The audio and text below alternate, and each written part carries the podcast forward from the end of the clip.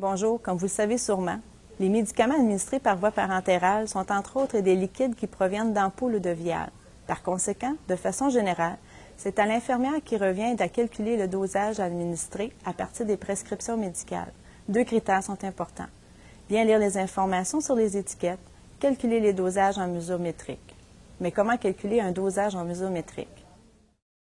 D'abord, vous devez savoir ceci.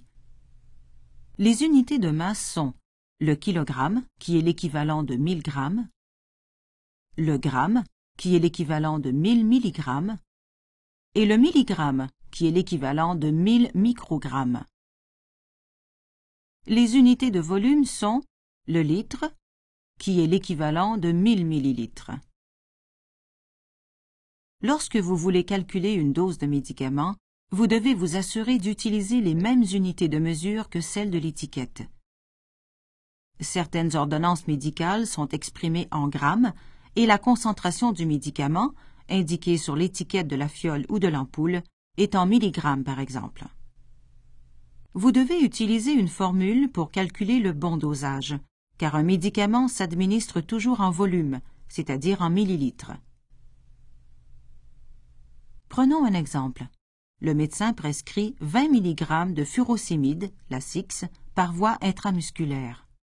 Vous avez en main une fiole dont la teneur est de 10 mg par millilitre. Rappelez-vous que vous n'administrez pas des milligrammes, mais bien des millilitres.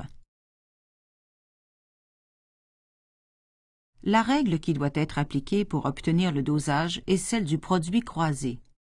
Ainsi, si on a 10 mg dans 1 millilitre, Combien de millilitres faut-il pour obtenir 20 mg Alors, 20 mg multiplié par 1 millilitre divisé par 10 mg est égal à X, la valeur recherchée, à savoir ici 2 millilitres. Une autre façon d'obtenir le résultat est d'appliquer la formule suivante. La quantité à administrer, en millilitres, est égal à l'ordonnance divisée par la teneur disponible, c'est-à-dire la concentration de la solution. Ainsi, la quantité à administrer, X, est égale à 20 mg divisé par 10 mg par millilitre, ce qui donne bien 2 ml. Ce n'est pas compliqué, n'est-ce pas? Voici un autre exemple. Le médecin prescrit 2 mg de vitamine K. Vous avez en main une ampoule dont la concentration est de 1 mg par 0,5 ml. Quelle quantité faut-il en administrer?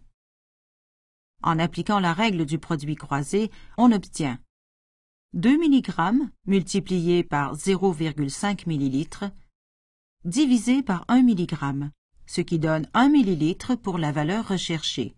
Il faut donc administrer 1 ml de vitamine K. Si nous appliquons la formule, nous dirons que la quantité à administrer, en millilitres, est égale à l'ordonnance divisée par la teneur disponible ou la concentration de la solution.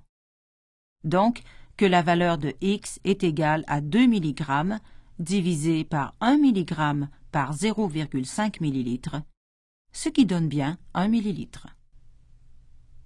Voici un autre exemple où vous devez penser à faire les conversions avant de calculer la dose à administrer. Le médecin prescrit 0,5 g d'ampicilline sodique. Vous avez en main une fiole contenant 1000 mg de cette substance. Vous devez convertir les milligrammes en grammes puisque l'ordonnance prescrit ce dosage en grammes. Vous savez que 1 gramme est égal à 1000 mg.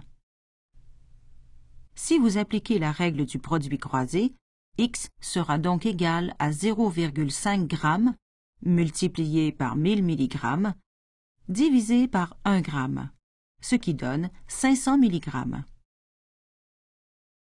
De plus, ce médicament est en poudre et la compagnie pharmaceutique donne la consigne suivante. Pour une solution intramusculaire de 250 mg par millilitre, Ajoutez 3,5 ml d'eau pour obtenir un volume total de 4 ml. Combien de millilitres devrez-vous administrer? Utilisons encore la règle du produit croisé.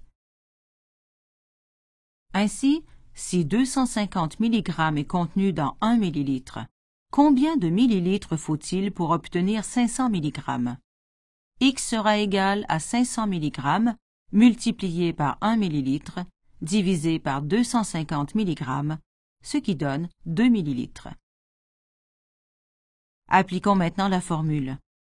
La quantité administrée, en millilitres, est égale à l'ordonnance divisée par la teneur disponible, c'est-à-dire la concentration de la solution.